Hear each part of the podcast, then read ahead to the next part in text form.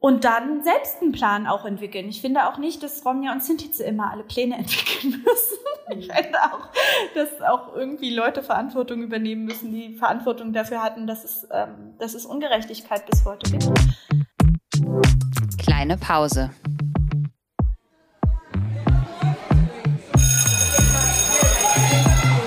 Begegnungen in der Teeküche.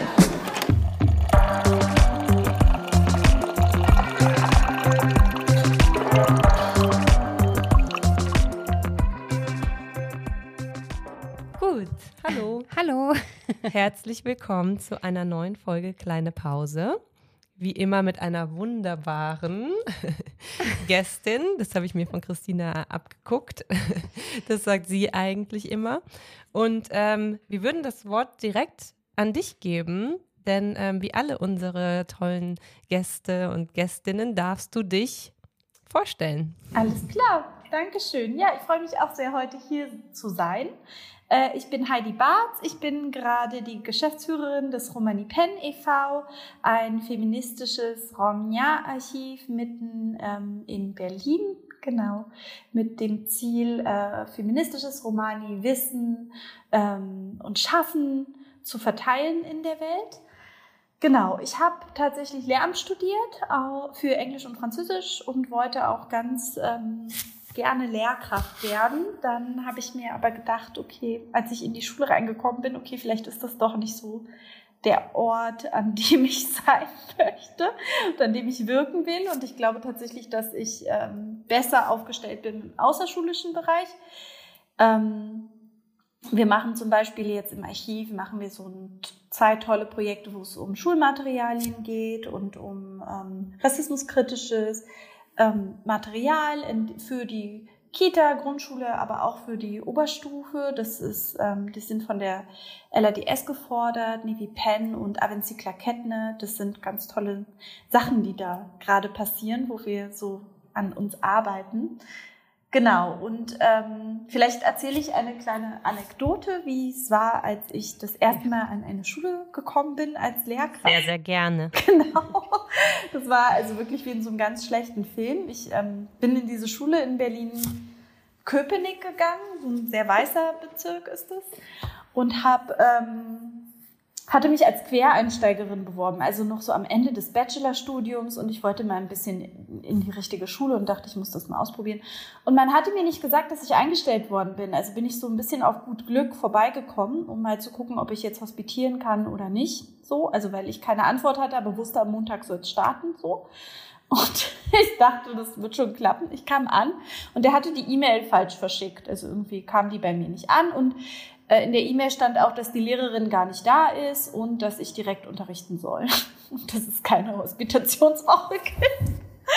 Und ich war ein bisschen schockiert natürlich, aber war so voller Elan und dachte, ja, ich mache das jetzt. Und bin dann in diese Klasse reingekommen.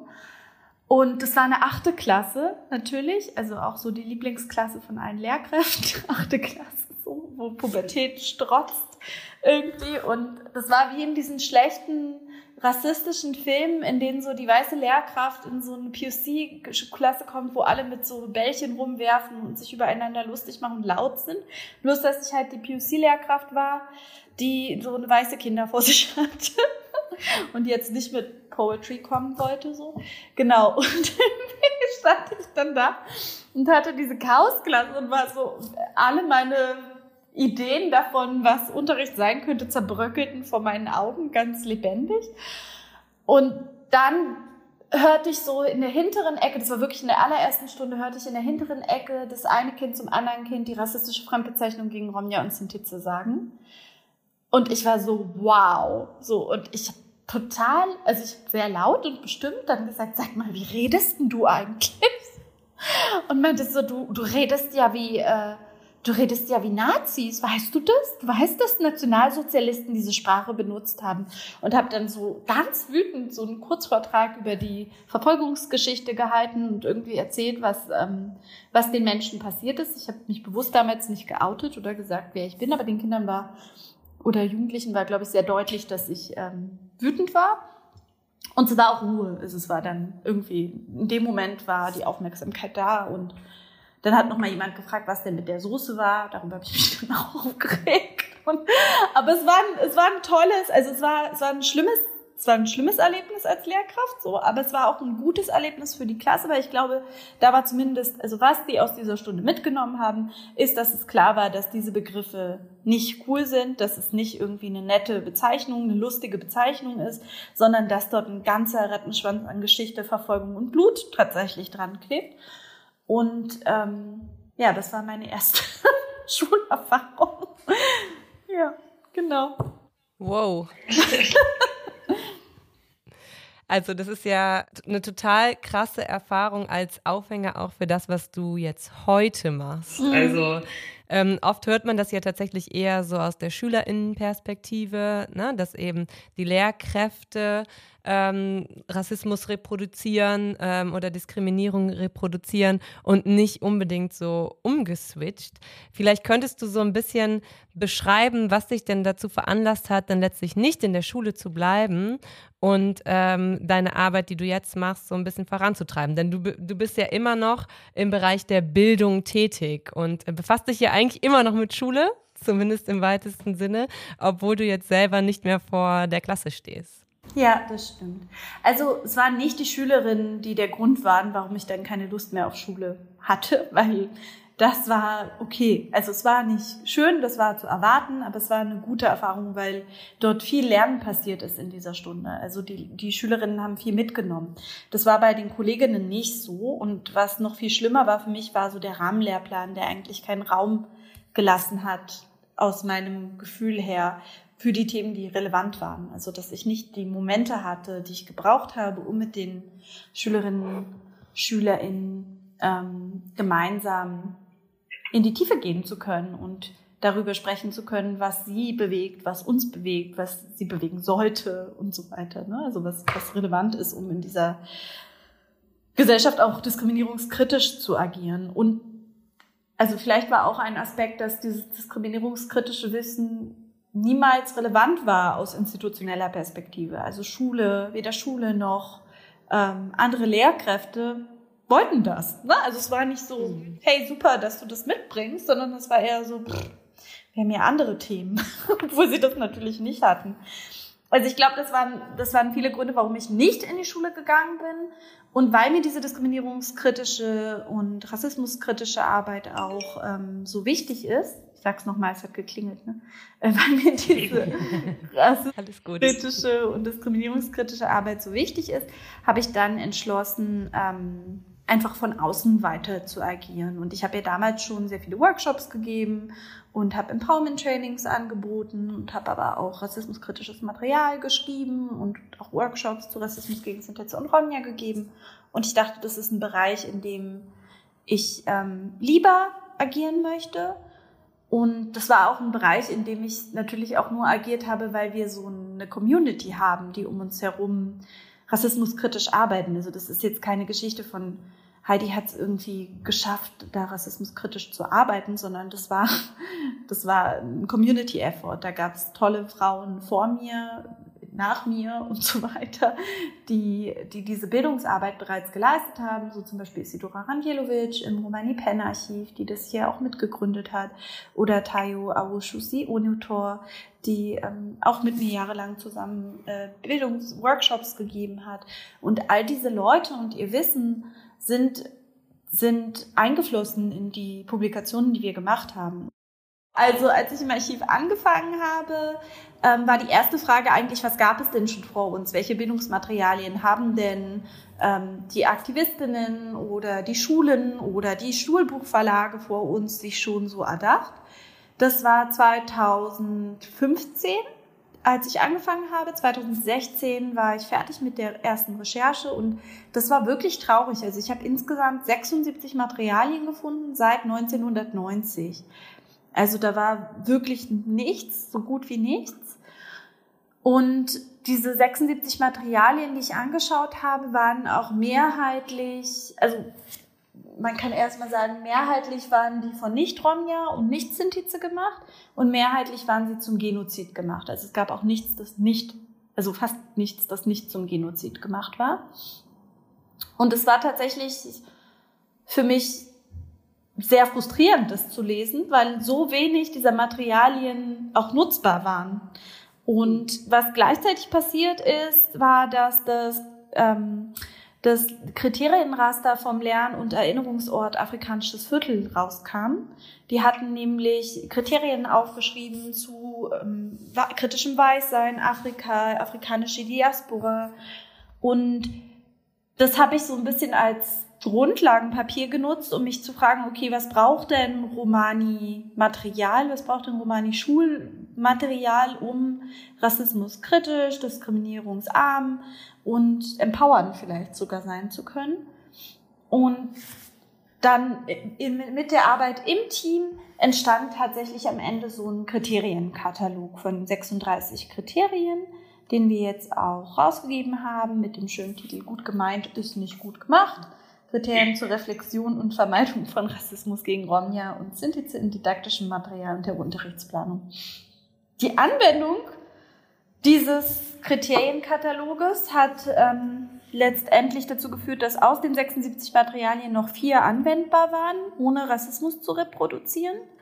So, oder ja, genau. Bei manchen war es so, dann konnte man vielleicht mal eine Übung nicht verwenden, aber es war tatsächlich mehrheitlich so, dass zum Beispiel eines der für uns wichtigsten Kriterien nicht die Reproduktion der rassistischen Fremdbezeichnung oder aber zu sagen, okay, Romja und Sintize sind auch Schülerinnen in den Klassen und müssten mitgedacht werden als Schülerinnen, ähm, einfach nicht umgesetzt worden sind. Und das waren leider offizielle Materialien, die von der Bundeszentrale für politische Bildung damals rausgebracht worden sind. Das waren aber auch Materialien von Selbstorganisationen, also von NGOs, nicht von Romani-Selbstorganisationen, sondern von NGOs, die sich im Bereich Frieden engagieren oder, oder, oder.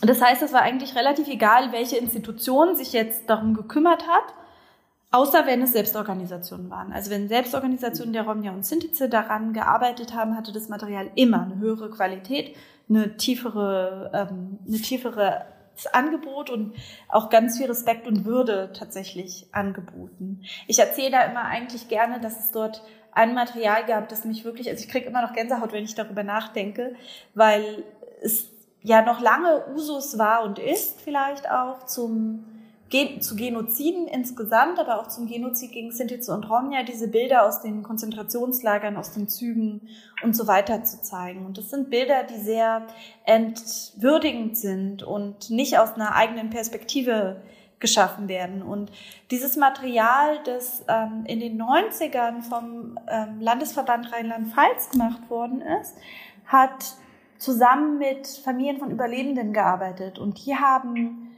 einfach Familienbilder gezeigt. Also einfach normale Familienbilder, die vor dem Genozid, ähm, vor dem Paraimos oder Samudari Pen gezeigt worden sind und haben dann einfach daneben geschrieben, wer gestorben ist und wer ermordet worden ist. Das war total ausreichend, fand ich, um die Gewalt darzustellen, die passiert ist. Aber es war gleichzeitig auch eine Möglichkeit der Würdigung der Leben und der Realitäten der Menschen, die dort abgebildet werden. Und das war natürlich, ein, also ich fand das eine ganz wunderschöne Art und Weise, diese Geschichte auch nahezubringen, weil es nämlich ja um Menschen geht. Genau. Ja. Vielen Dank. Ja, wir danken dir sehr. Ähm, was mir jetzt, als ich diesen Kriterienkatalog angeschaut habe, direkt durch den Kopf gegangen ist, also der ist mega toll. Ich finde den total hilfreich. Ich glaube, der ist für ganz, ganz viele Lehrer in Augen öffnend. Ja, man lernt, ähm, also das kann man vielleicht nochmal ganz kurz ergänzen. Ich finde, das ist so ein, ist ja dann eine PDF-Datei, ne? man findet die auf eurer Website. Wir verlinken das natürlich alles. Ähm, das ist aber so ein Dokument, das man relativ niederschwellig lesen kann. Also ne, wir sprechen ja jetzt so aus der Praxis von LehrerInnen und ähm, es ist ja oft so, oh mein Gott, ne, das ist dann wieder so ein, so ein dicker Fachliteraturwerk, wo man sich vielleicht nicht durcharbeiten möchte. Und es ist so praxisorientiert.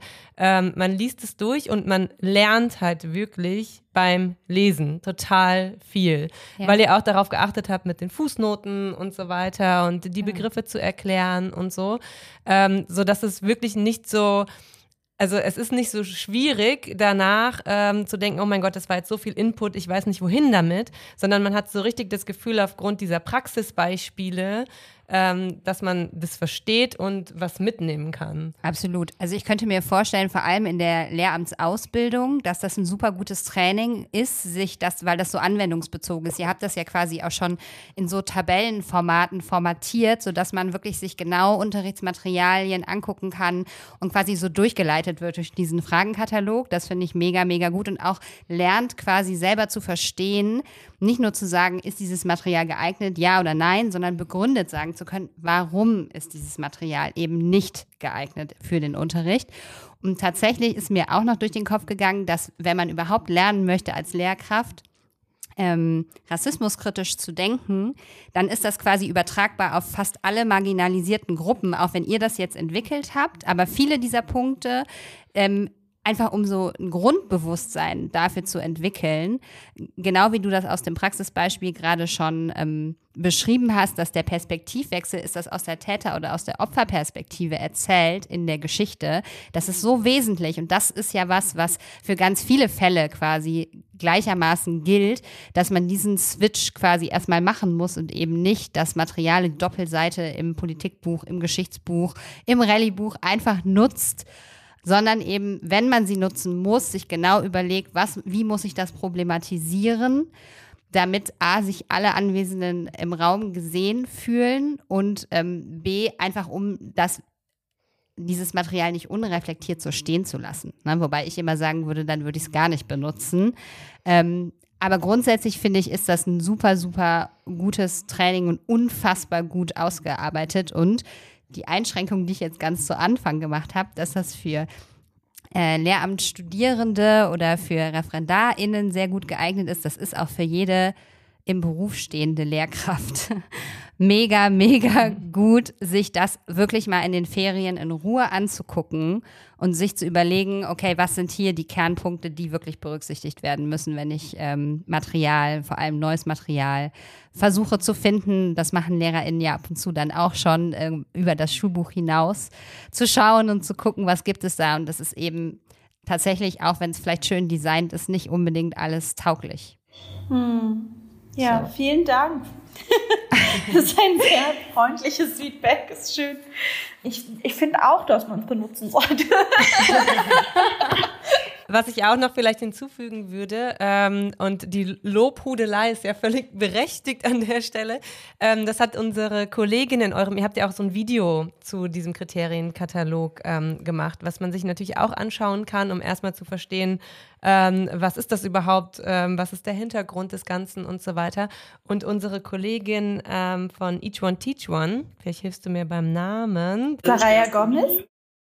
Sie hat in dem Video äh, auch gesagt, dass es auch gleichzeitig ähm, für SchülerInnen nutzbar sein könnte im Sinne einer Quellenkritik. Ne? Mhm. Also, also ähm, so eine Art von Kriterienkatalog aufzustellen, um auch ähm, zum Beispiel im Oberstufenunterricht ähm, äh, zu schauen, wie gehe ich eigentlich an Unterrichtsmaterial dran ähm, das finde ich ist nochmal so ein wichtiger Punkt, vor allen Dingen für die Zeit, in der wir jetzt gerade leben, in Zeiten der Veränderung, Zeiten, in denen ähm, SchülerInnen oft schon viel, viel weiter sind, aber vielleicht nicht so struktur strukturiert wie LehrerInnen oder vielleicht gar nicht so wissen, was mache ich jetzt mit all diesem Wissen, was ich äh, gerade aus meinen Bubbles generiere, ähm, was mache ich mit äh, meinem Antidiskriminierungswissen, ähm, was mir jetzt irgendwie in der Schule auffällt? Und ähm, das ist eben wie so ein Tool, was man auch anwenden kann und bei dem man schauen kann, so, ähm, okay, so entwickelt man auch Kriterien. Ne? Also so lernt man Kriterien zu entwickeln und so kann man eben auch lernen, die anzuwenden.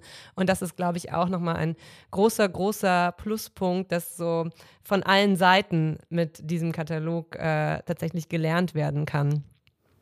Das freut mich. Das nochmal als Ergänzung. Und ich, darf ich noch einen Pluspunkt nennen? Geh gleich. Nein, man sieht ja, wie unfassbar viel Arbeit da drin steckt. Und das ist so eine, ja, das ist einfach Wahnsinn, dass man sowas zur Verfügung gestellt äh, bekommt für Umme, wie man so schön sagt. Ähm, ihr habt auch noch ein Glossar angefügt, äh, was ich auch nur jedem und äh, jeder ans Herz legen kann. Da sind nämlich auch nochmal ganz, ganz tolle Erläuterungen und Begriffsdefinitionen für Begrifflichkeiten, die im Rahmen von Antidiskriminierungsarbeit eine große, große Rolle spielen.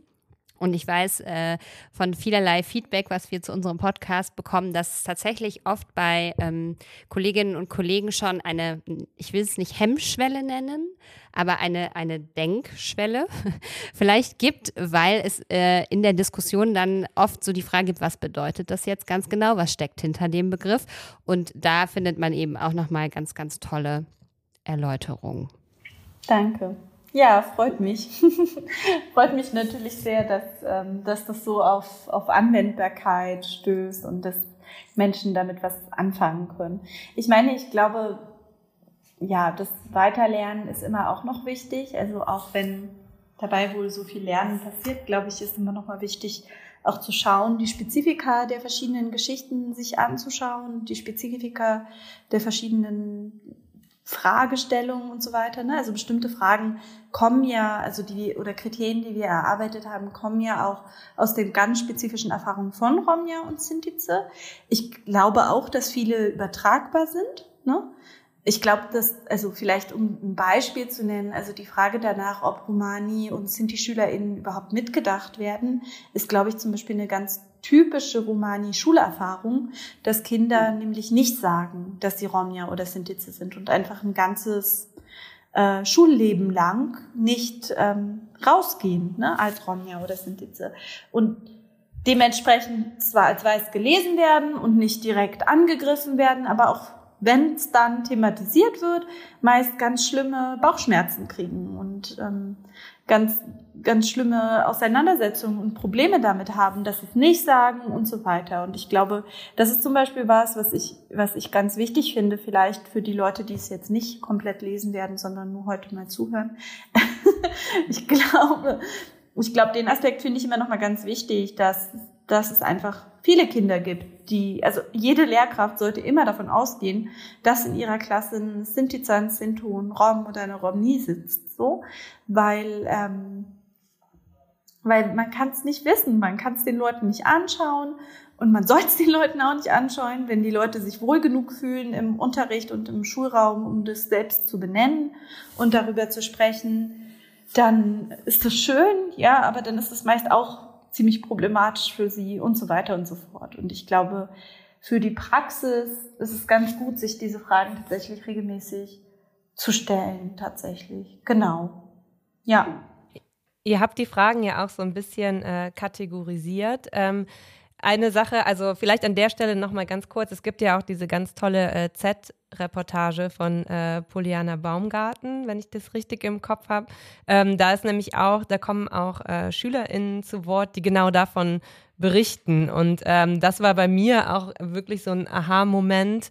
Ähm, bei dem ich gedacht habe, krass, das ist wirklich ein Spezifikum. Ne? Also natürlich gibt es das auch ähm, in Bezug auf andere Gruppen. Ähm, es, vielleicht gibt es auch äh, in der fünften Klasse Jüdinnen, die das natürlich nicht direkt sagen oder sonst was. Aber dass das so häufig vorkommt und man das immer wieder hört, ist schon was ganz Besonderes. Und ähm, das, äh, deshalb würde ich allen, die zuhören, auch nochmal, findet man natürlich auch online, verlinken wir auch nochmal gerne, ähm, diese kleine Reportage ans Herz legen, ähm, weil das natürlich immer nochmal was anderes ist, ob wir jetzt darüber reden oder ob man das von SchülerInnen selber auch hört, die dann Initiative ergreifen. Ähm, die dann selber auch sagen, so und so wurde das und das äh, in unserem Unterricht dargestellt oder ähm, neben dem ganz in, in, in Bezug auf die NS-Zeit gab es nur einen Mini-Ausschnitt äh, zu Romja und Sintize. Und ähm, ich bin dann selber nochmal in die Schule gegangen oder zu meiner Lehrerin und habe gesagt, kann ich nicht äh, dazu auch nochmal was erzählen? Und das ist ja was, ähm, auf das es nicht ankommen darf eigentlich. Ne? Und ähm, ich finde, dass diese Besonderheit hervorzuheben, ist an, an der Stelle wirklich wichtig. Und ähm, vielleicht kannst du noch mal so ein bisschen sagen, was deiner Meinung nach so die wichtigsten, ne, du hast ja jetzt gerade selber schon gesagt, für die, die es vielleicht nicht jetzt sofort lesen wollen, ne? aber so die wichtigsten Punkte sind, wenn man Lehrmaterial benutzen möchte, auf die man vielleicht erstmal achten sollte? Kannst du das versuchen, so ein bisschen runterzubrechen mit dem Wissen, dass es natürlich äh, viel differenzierter noch dargestellt wird, aber so, dass man vielleicht aus der Folge schon so ein bisschen was als Anregung mitnehmen könnte, um sich dann noch so ein bisschen genauer damit auseinanderzusetzen? Mhm. Also ich glaube, vielleicht kann man das so ein bisschen kategorisieren, diese Kriterien, die wir so haben. Also ich glaube, einige richten sich darauf, einfach Rassismus nicht zu reproduzieren. Ne? Einige richten sich darauf, ähm, tatsächlich auch Handlungsfähigkeit und Handlungsmacht von Romja und Sintize zu unterstreichen und zu benennen. Also weil wenn Romja und Sintize in Materialien vorkommen, sind sie ganz oft nur Objekte des Lernens. Ne? Also dann steht da irgendwie, diese Familie ist diskriminiert worden. Was würdet ihr tun, um ihnen zu helfen? Ja, da sind ganz viele Probleme drin, wenn wir sowas sagen zum Beispiel. Da wird dann, dann sind Rom ja nicht mehr das kollektive Wir. Ne? Also und das ist vielleicht die dritte Kategorie, also so die Gruppendynamik oder die Gruppe, die wir so vor uns haben. Also die Romja und Sintize sind dann nicht mehr Teil des kollektiven Wirs, sondern sie werden äh, zu anderen gemacht und zu, zu denjenigen gemacht, die halt nicht Teil der, der, der Gruppe sind und die sich kümmert auch gegen Rassismus. Obwohl, wenn wir uns real die Geschichte von Rassismus und den Widerstand gegen Sintize und Rom, gegen Rassismus gegen Sintize und Romnia anschauen, dann sind da vor allem Romnia und Sintize diejenigen gewesen und Sintize und Romnia, wie immer man sagt, ähm, diejenigen gewesen, die dort an allererster Stelle waren und agiert haben, genau. Also vielleicht diese Handlungsmächtigkeit, also dieses wirklich die Menschen auch sehen als handelnde Subjekte, die agieren und reflektieren. Mm, und dieses, und nicht nur Ob Objekte und, und zu kulturalisierende ähm, oder sexualisierende, weiß ich nicht, Gegenstände sind, sondern einfach SchülerInnen, LehrerInnen, aber auch DenkerInnen, Poetinnen und so weiter, ne? Also, dass wir da wirklich draufschauen mit einer Vielfalt, die diese Community genauso wie alle anderen Communities auch hat. Ähm, genau. Und das andere halt tatsächlich einfach zu vermeiden, rassistische Sachen zu reproduzieren. Ich war total schockiert, als eine der ersten Re ähm, Re Reaktionen damals auf den Niemand Study Guide, den ich rausgebracht hat, ist auch ein Material, das wir auf unserer Webseite haben, ähm, war, oh, ich, äh, ich habe jetzt gelernt, dass ich die rassistische Fremdbezeichnung nicht benutzen soll. Und das ist ja total die gute Idee, weil jetzt haben meine SchülerInnen auch aufgehört, die rassistische Fremdbezeichnung zu nutzen. Und ich war total schockiert und auch ein bisschen enttäuscht, weil ich dachte, da steht doch so viel drin. Wie kommst du denn darauf, dass das jetzt die Erkenntnis aus, dem, aus diesem Heft irgendwie? Und dachte so, wow, also da fängt es irgendwie an, ne? Also, da fängt es irgendwie an, während wir das bei anderen Begriffen vielleicht sogar schon verstanden haben, dass es nicht cool ist, also zum Beispiel bei sexistischen Begriffen, dass es nicht cool ist, die als Lehrkraft zu reproduzieren, ist das überhaupt noch nicht bei Ronja und Sintize angekommen. Ne? Also es ist dann immer so, ja, der ist ja historisch, ähm, wird ja historisch hier nur zitiert und so weiter. Aber dass mein Handeln ja eine Auswirkung darauf hat, was die Leute mitnehmen und lernen und äh, wie sie auch auf die Welt schauen, welchen Respekt sie haben, ne, das wird halt, wird halt eher nicht bedacht. Ich glaube, genau, so, der Versuch es zu kürzen ist jetzt in äh, dem Versuch übergegangen, es zu generalisieren, aber ich glaube, ja, ich glaube tatsächlich, das wäre vielleicht das, das, was wichtig ist, also dort mit verschiedenen Blicken raufzuschauen. Ja. Vielen Dank. Vielleicht kannst du ähm, an der Stelle ja tatsächlich, also wir hadern mit diesem Thema ja auch immer mal wieder, weil uns natürlich auffällt, wenn man sich einmal in der Antidiskriminierungsbubble bewegt, dann ähm, sind einem ja auch sehr schnell sehr viele Dinge klar. Ne? Also es gibt ja viele Dinge, die kann man relativ leicht lernen. Es gibt viele Dinge, da braucht man einfach ein bisschen länger für. Und ähm, häufig ist es dann in der ähm, ich sage das jetzt mal bewusst so ein bisschen provokant, ne, so in der Außenwelt oder in der Schule, dann tatsächlich noch nicht angekommen. Ähm, was man denn stattdessen sagt. Und ähm, wir überlegen immer so, okay, wer ist unsere Zielgruppe? Wir brauchen ja nicht den, den Leuten, die es schon wissen, immer alles nochmal zu erklären. Und gleichzeitig haben wir ja auch Kolleginnen, ähm, denen das vielleicht tatsächlich noch nicht so bewusst ist oder die auch die Alternativen nicht haben. Vielleicht können wir an der Stelle einfach den Begriff des äh, Gadget-Rassismus nochmal so ein bisschen er erklären. Denn ich glaube, das ist ein Begriff, den viele überhaupt nicht kennen. Und sie wissen vielleicht, dass sie das diskriminierende Wort selber nicht sagen sollen ähm, sagen es dann aber in Bezug ähm, auf die Rassismusform. Also vielleicht könntest du das mal kurz so ein bisschen erläutern. Dann haben wir auch so ein Learning noch dabei heute.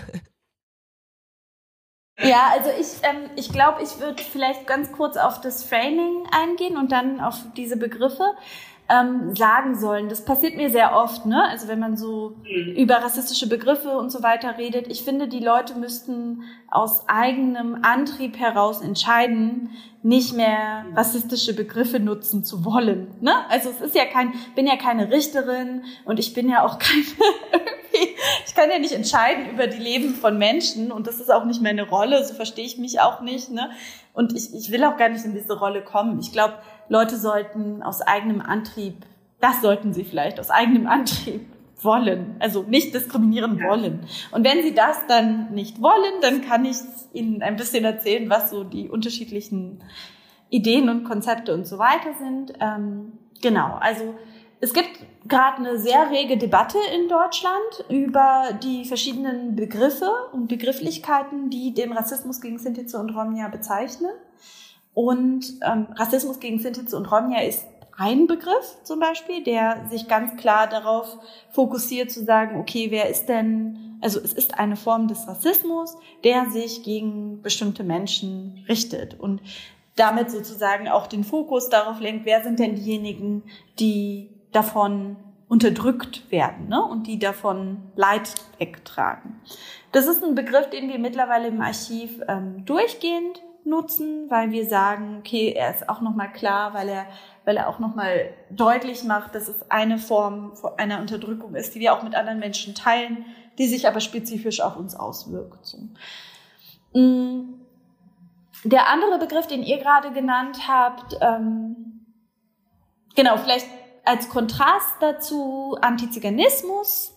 Ich habe es jetzt einmal gesagt, ich sage es auch nicht gerne, weil dort dieses rassistische ähm, der, der rassistische dass der rassistische Begriff gegen Sinti und Romja drin ist. Ich mache jetzt tatsächlich immer diese lange, so Side Note, ne? ich mache jetzt immer diese lange, diesen langen Satz, der rassistische Begriff gegen Sinti und Romja, weil es einfach leichter über die Lippen geht als die rassistische Bezeichnung selbst.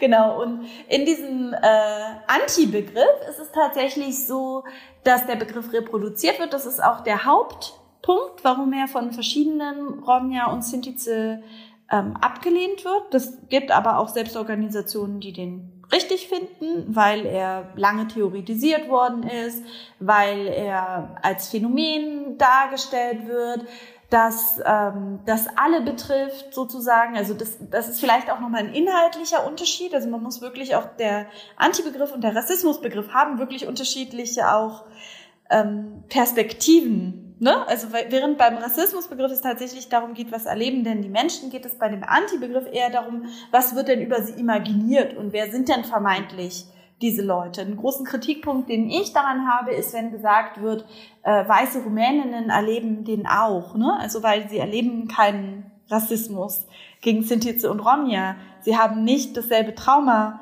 des Sintize und Romja haben. Dazu gibt es im Übrigen eine tolle Rassismuserfahrungsstudie, die jetzt ganz bald rauskommen wird, von Isidora Randjelovic, die erste Studie überhaupt zu Rassismuserfahrungen einer Community. Der, das war jetzt im Rahmen des Unabhängigen Kommission Antiziganismus Bericht.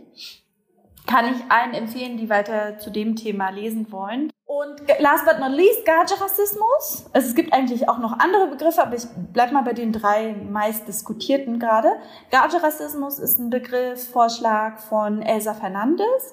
Sie ist ähm, auch eine Romanie-Wissenschaftende, die es wichtig fand, den Blick umzukehren und nämlich nicht zu fragen, was ist denn die Fantasie über die Menschen oder was sind denn die Menschen, die davon ähm, angegriffen werden, sondern zu sagen, okay, wer sind denn die Menschen, die hier angreifen und was ist denn ihre Perspektive? Gage heißt auf Romanes einfach nicht Romja oder nicht Sintize ähm, in vielen Romani-Dialekten und ist ist einfach auch eine Bezeichnung, die nochmal klar macht, okay, ihr, also in manchen Dialekten ist es tatsächlich auch ein Ausdruck, ihr tut uns Gewalt an, ne? Also so.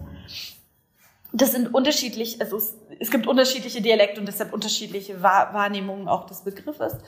Und ich glaube, es ist aus dem Romanes sozusagen ein Begriff, der irgendwie klar macht, hey, ähm, ne, da passiert etwas mit uns. Und der macht deshalb auch klar, es gibt eine Perspektive, ne, die das analysiert. Also das ist eine Romani-Perspektive, die diesen Rassismus analysiert. Und der Rassismus hat auch seinen Ursprung bei weißen ähm, nicht Romja und nicht Sintize. Der Kritikpunkt daran, den ich auch verstehe und teile, kam zum Beispiel von Maisha Auma, dass sie ja dann als schwarze Frau auch mit gemeint ist. Ne? Also das, das mhm. findet sie dann problematisch und das verstehe ich auch. Da ist der Rassismusbegriff tatsächlich stärker, weil er genau diesen Fehler nicht macht. Ja, vielen, vielen Dank. Ähm, ich habe noch eine Frage und zwar, also ich glaube, dass den allermeisten äh, bewusst ist, dass äh, Rassismus zu verlernen eine gesamtgesellschaftliche Aufgabe letztlich darstellt. Ähm, jetzt haben wir so schon ein bisschen oder sehr viel darüber gesprochen, wie sieht das mit Schulmaterialien aus. Jetzt haben wir so ein bisschen den theoretischen Überbau geschaffen.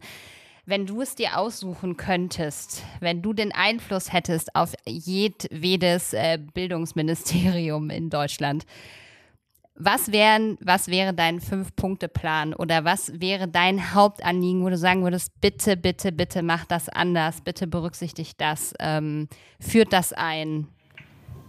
Ähm, ich muss an diese wunderbare Forderung der unabhängigen Kommission Antiziganismus denken, die gerade am Donnerstag im Bundestag debattiert worden ist die wahrscheinlich auch nur drei Prozent der Leute mitgekriegt haben, weil der Rassismus gegen uns eben so wirkt, dass niemand darüber redet. Aber es gibt eine ganz tolle Forderung, die sagt, es soll eine Wahrheitskommission geben für alle großen Institutionen. Das bedeutet, Romja und Sintize sollen die Verfolgung nach 45 ähm, sozusagen ähm, man soll sich vor ihnen rechtfertigen und man soll ihnen, ihnen erklären und, und auch schauen, okay, welche Wahrheiten gibt es denn über die Verfolgung nach 45 und welche Änderungen müssen wir eigentlich mit uns selbst schaffen. Ein Vorschlag eines der Kommissionsmitglieder war zum Beispiel die Aberkennung von Doktortiteln von RasseforscherInnen. Ja, die bis heute, also zwar post, denen man posthum eigentlich noch den Doktortitel aberkennen könnte. Das wäre ein wichtiges Zeichen in die Communities, ne? Das wäre aber auch, wenn wir in die Schulen schauen, ne? was ist mit diesen segregierten Klassen? Also wenn wir dort wirklich Kommissionen ansetzen würden in allen Bundesländern und sagen müssten, alle Schulen, alle Bildungsministerien, alle Schulbuchverlage und so weiter müssen sich ihrer Vergangenheit stellen und mal analysieren, was ist denn da passiert? Was haben sie denn an Unrecht getan? Und welches Unrecht reproduzieren sie bis heute? Also schauen wir auf segregierte Klassen. Dann kommen wir zu, ähm, ne, also es gab nach 45 ganz viele von diesen rassistischen Begriffsklassen.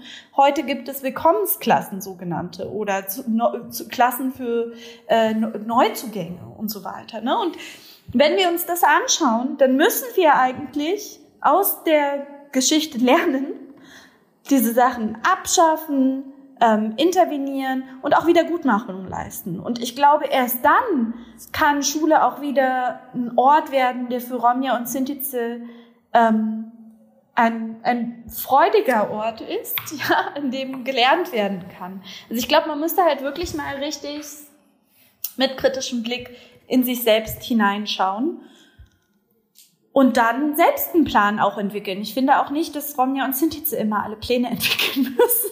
Ich finde auch, dass auch irgendwie Leute Verantwortung übernehmen müssen, die Verantwortung dafür hatten, dass es, ähm, dass es Ungerechtigkeit bis heute gibt.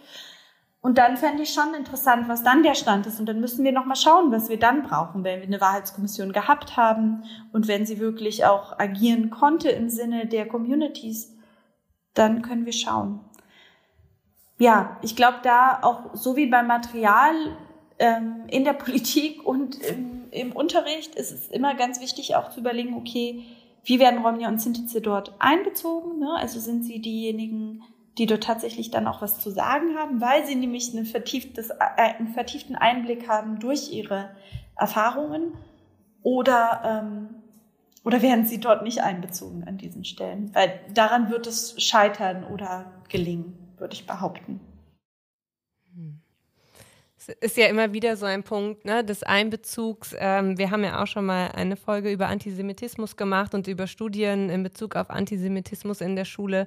Und ähm, die Perspektive von Juden und Jüdinnen kam da auch ganz, ganz deutlich zu kurz. Ne? Also das ist das, was immer wieder ähm, benannt wird. Und es ist ja so toll, dass jetzt mittlerweile ähm, es wirklich, wirklich, wirklich so viele Initiativen gibt. Ne? Und du sagst gerade ja auch selber, es kann nicht sein, dass es nur von denen kommt, aber immerhin ähm, finden sie jetzt mittlerweile so ein bisschen Gehör. Und die Frage ist so ein bisschen, wie bekommt man das jetzt tatsächlich an die einzelnen Schulen? Wie bekommt man das jetzt tatsächlich in die Institution und nicht nur in die Wissenschaft? Denn dass es diese Studien gibt und dass es diese Erkenntnisse gibt, das ist jetzt eigentlich klar. Aber was, was machen wir damit, wenn die so rumschwirren? Ne? Also die sind jetzt irgendwie da in bestimmten Zentren. Ihr macht so viel wichtige Arbeit, andere Initiativen machen so viel wichtige Arbeit und man erreicht das Ganze eigentlich nur, wenn man sich selber intensiv irgendwie damit beschäftigt. Und ähm, diese Fragen, die, die können wir wahrscheinlich auch nicht beantworten, ne? aber das sind die,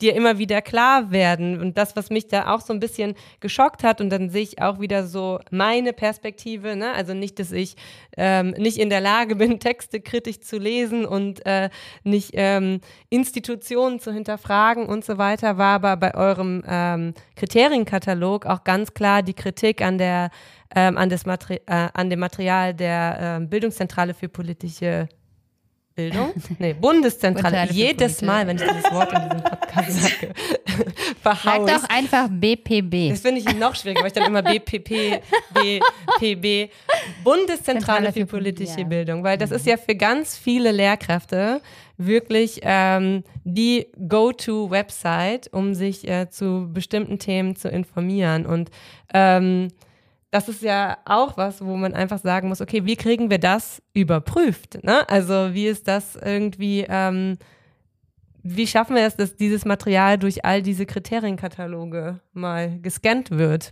Ich werfe das in den Raum. Ich habe auch keine Antwort dazu, außer wir brauchen Expertinnen auch da am Werk. Aber ähm, das kann ja nicht immer sein, dass jede einzelne Lehrkraft alles wissen muss. Also es muss ja auch irgendwie auf den, in den verschiedenen Stationen funktionieren.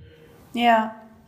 Ja, sicherlich. Ich meine, die Frage nach Standards ist total berechtigt und die Frage auch nach Umsetzbarkeit. Ne? Also ich sage zwar immer, alle Selbstorganisationen sollen einbezogen werden, aber die Studie, die wir jetzt zum Beispiel zum Empowerment für Sintiz und Romja gemacht haben, ähm, sagt, es gibt drei ganze Bundesländer in Deutschland, zumindest im letzten Jahr, die gar keine Selbstorganisation haben.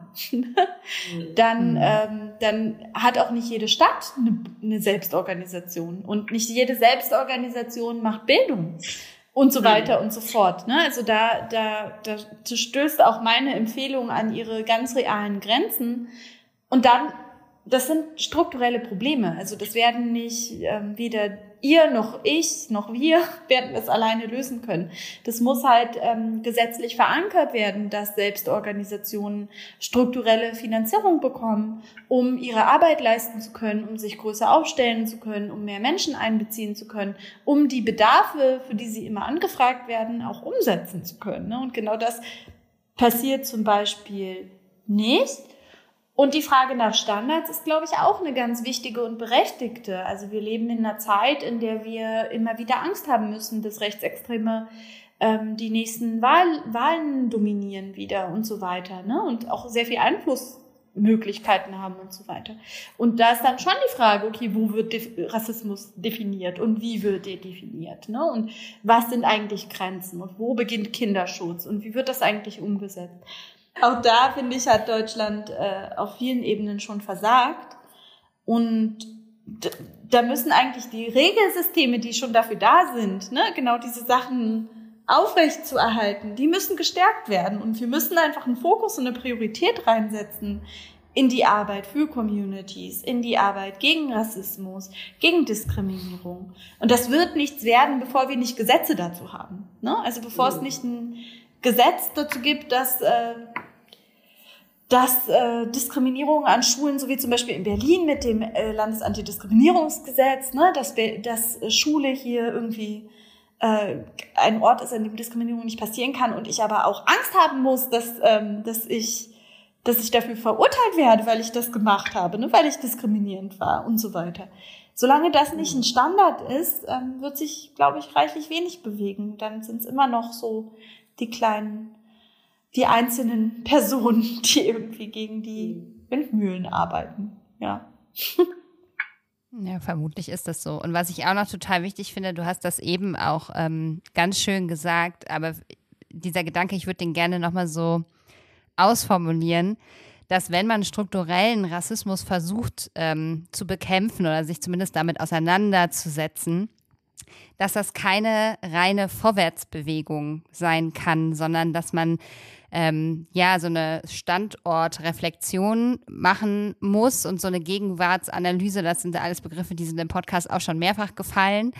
Und ich finde das so wichtig, weil ich nämlich auch glaube, dass viele Dinge im Grund sozusagen oder an der Wurzel oder wie man das jetzt auch immer auffassen oder betiteln möchte, ähm, nicht aufgearbeitet werden wollen und auch nicht aufgearbeitet werden sollen, weil das bedeuten würde, das würde ja mit mir auch etwas machen, also in dem Fall mit der weißen CIS-Frau und eben nicht nur mit meinem Gegenüber.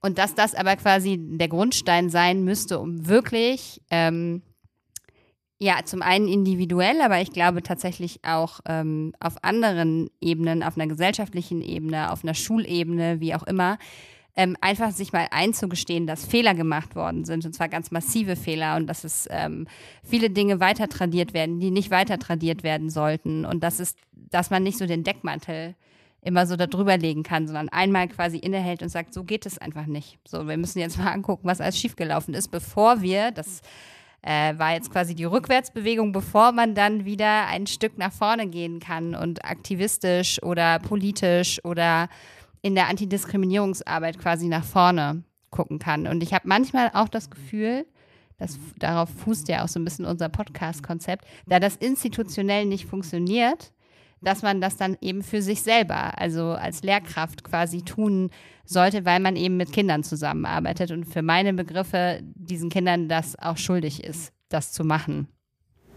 Ja, ja, ich meine, es, ist, es lohnt sich immer noch zu kämpfen, auch, auch, wenn, auch wenn das aussichtslos erscheint erstmal. Ich glaube, das ist ähm, wichtig und es gibt auch Bewegung dadurch. Ne? Also ich glaube, diese kleinen Momente haben ihren großen, wichtigen Wert auch und können auch wieder größere Dinge nach sich ziehen. Und ich muss daran denken, ähm, an so eine Definition, die ich mit, weiß ich nicht, 21 total wichtig fand dass radikal ja nur bedeutet, an der Wurzel angreifen. Mhm. und ich denke mir, ja, wir sollten Probleme mehr an der Wurzel angreifen und schauen, okay, woher kommen denn die Sachen? Weil wenn wir oben immer nur so Schönheitsreparaturen machen, dann kommen wir halt nicht so weit. Ne? Ja. Ich glaube auch, dass eine ganz große Chance darin liegt. Und ähm, ich finde, das ist was, was man ja jetzt sehr wahrnimmt, ähm, dass Intersektionalität eine größere Rolle spielt als vorher ähm, oder zumindest äh, deutlicher wahrgenommen wird und ähm, dass man dann natürlich auch sowas wie Allyship und ähm, diese Dinge in unterschiedlichste Richtungen verstehen kann. Ne? Also dass es eben nicht nur bedeutet, ähm, dass man als weiße Person ähm, Ally gegenüber einer schwarzen Person ist, sondern eben auch, dass man als Mann Ally gegenüber einer, äh, einer Frau sein kann. Und je mehr sich das vernetzt und je mehr sich dadurch vielleicht auch Initiativen vernetzen und je lauter Stimmen werden. Und das ist ja schon was, was man auch äh, on the good side so ne, jetzt ähm, wahrnehmen kann desto stärker wird natürlich auch der Druck. Ne? Also je mehr ähm, Koalitionen geschaffen werden, ähm, anstelle von einfach nur, ja, ich helfe dir und du hilfst mir, sondern ähm, auch sich vereint wird quasi und gesagt wird, ähm, wir müssen diese Kräfte jetzt mal so ein bisschen bündeln ne, desto besser kann das, glaube ich, funktionieren. Und das ist was, was wir beispielsweise auch, wir waren vor einiger Zeit, das weißt du jetzt vielleicht nicht, aber ein paar unserer HörerInnen auf diesem äh, Lehramtsfestival. Und es gab ganz viele verschiedene Workshops zu unterschiedlichen, ähm, von un unterschiedlichsten ähm, äh, Institutionen und von unterschiedlichsten ähm, vielleicht im Bildungsbereich Gruppen und vielleicht aber auch gar nicht im Bildungsbereich tätigen Gruppen. Und ähm, wenn man das schafft, ne, diese einzelnen Workshops, also das ist jetzt im Bild eines Festivals, aber diese einzelnen Workshops am Ende auch irgendwie zusammenzubringen und zu sagen, ähm, was sind denn ähm, unsere Punkte, auf die wir quasi alle schauen und was sind dann nochmal die Spezifika von bestimmten Gruppen, auf die wir natürlich auch achten müssen.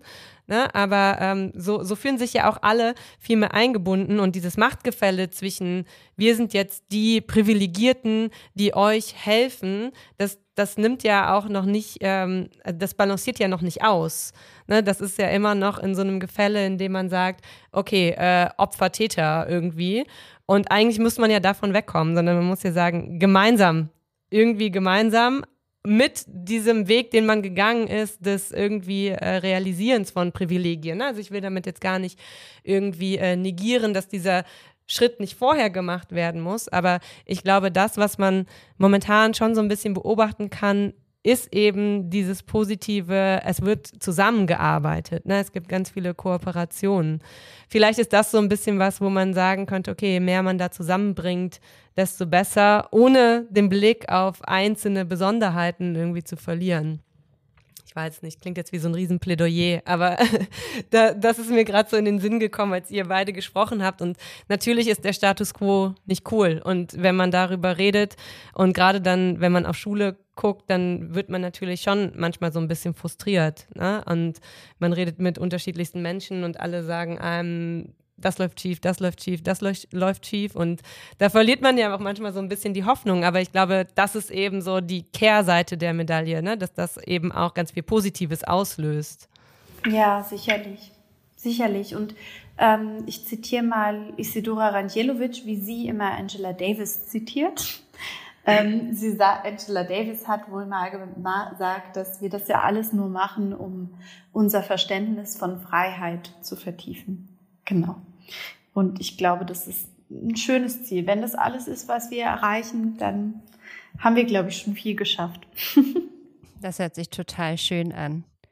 Ob wir jetzt von, von diesem wunderbaren Zitat ähm, äh, dazu kommen, dass äh, du uns oder auch stellvertretend allen LehrerInnen, ZuhörerInnen, die dabei sind, ähm, eine Hausaufgabe stellst. Ja, ich glaube, das können wir machen. Äh, ja, ich finde es lustig. Ich bin ja gar nicht so eine Hausaufgabengeberin. Also, aber ich habe gedacht, ich gebe Ihnen einfach die gleiche Hausaufgabe, die meine Studis im Lehramtsseminar jetzt haben diese Woche.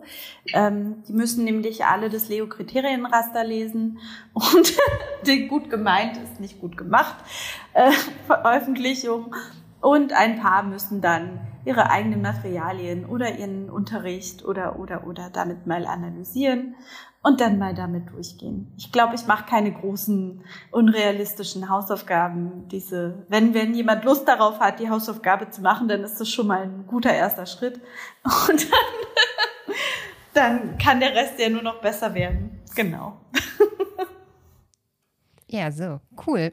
Ja, wir dürfen immer nicht kommentieren und kommentieren genau. dann doch immer. Aber wir werden uns natürlich äh, auch was raussuchen, um das dann tatsächlich auch nochmal ähm, in Angriff zu nehmen. Und am, irgendwie am auch Beispiel. zu teilen ja, mit der Community. Genau. Müssen wir mal gucken, wie wir das hinbekommen. Aber ja. Das machen, das wir. machen wir. Hast du noch irgendwelche ähm, Empfehlungen, irgendwas, was du sonst noch irgendwie sagen würdest? Äh, bitte, bitte guckt euch das mal an oder das wäre mir total wichtig, dass ihr das und das vielleicht auch unterstützt oder so. Ansonsten haben wir ja schon gesagt, wir packen vieles immer in die Show Notes. Ähm, da findet ihr alle wichtigen Links und so weiter. Aber bevor wir dann ähm, auch mit der Zeit tatsächlich rum sind, kannst du natürlich auch gerne noch mal ein paar Empfehlungen loswerden. Ja, also ich kann gerne nochmal sagen, schaut in den Bericht der Unabhängigen Kommission Antiziganismus rein. Da ist auch ein großer Teil zur Bildung und ich glaube, das wird in den nächsten Jahren, also alle, die politisch unterwegs sind, die aber auch ähm, schulisch unterwegs sind und so weiter, finden dort auf jeden Fall wichtige Aspekte, die jetzt in den nächsten Jahren diskutiert werden, wenn wir an strukturelle Veränderungen gehen möchten. Dann ist das ein guter Ausgangspunkt davon.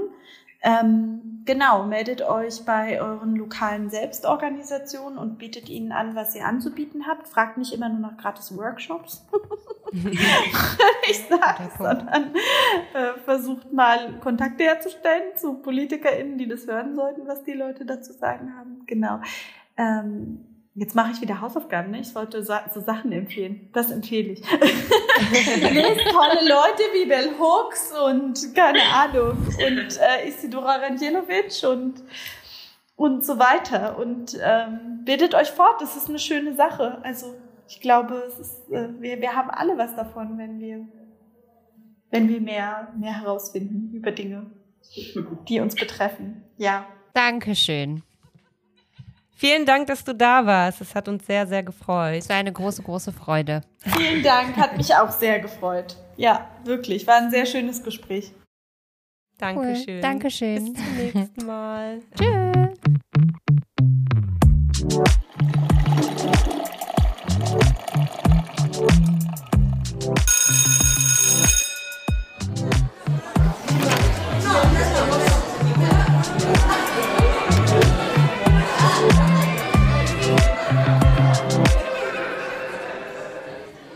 Hallo zusammen. Hallo. Wir haben eine kleine Bitte an euch. Wenn euch die Folge, die ihr gerade gehört habt, gefallen hat, dann würden wir uns riesig freuen, wenn ihr euch die Zeit nehmt, ganz, ganz kurz, vielleicht jetzt auch direkt im Anschluss und uns eine Bewertung auf der Plattform, auf der ihr uns hört, zukommen lassen würdet. Denn ähm, uns ist es wichtig, oder das ist ja ein bisschen unser Anspruch, dass diese ganz vielen tollen Stimmen, die ähm, wir einladen, mit denen wir sprechen dürfen, auch in die breite Masse getragen und dort gehört werden. Und das geschieht nur, wenn unser Podcast steigt. Und steigen tut er durch Bewertungen. Also fünf Sterne oder auch weniger. Hauptsache, da ist ein bisschen Traffic. Denn ähm, nur so kommen auch Leute drauf, die uns vielleicht nicht bei Insta folgen. Genau, und äh, wir würden auch gerne an der Stelle nochmal ähm, ein äh, Shoutout machen und sagen, dass wir uns so, so freuen, wenn ihr uns auch kontaktiert, sei es über unseren Instagram-Account, sei es per Mail, ähm, wenn ihr ähm, Kommentare, wenn ihr Ideen, wenn ihr Kritik, was auch immer mitbringt und das ähm, uns erreichen soll, dann ähm, ja, kontaktiert uns sehr gerne. Kleine Pause Podcast auf Insta und kleine Pause Podcast at gmail.com via Mail. Vielen, vielen Dank. Dankeschön.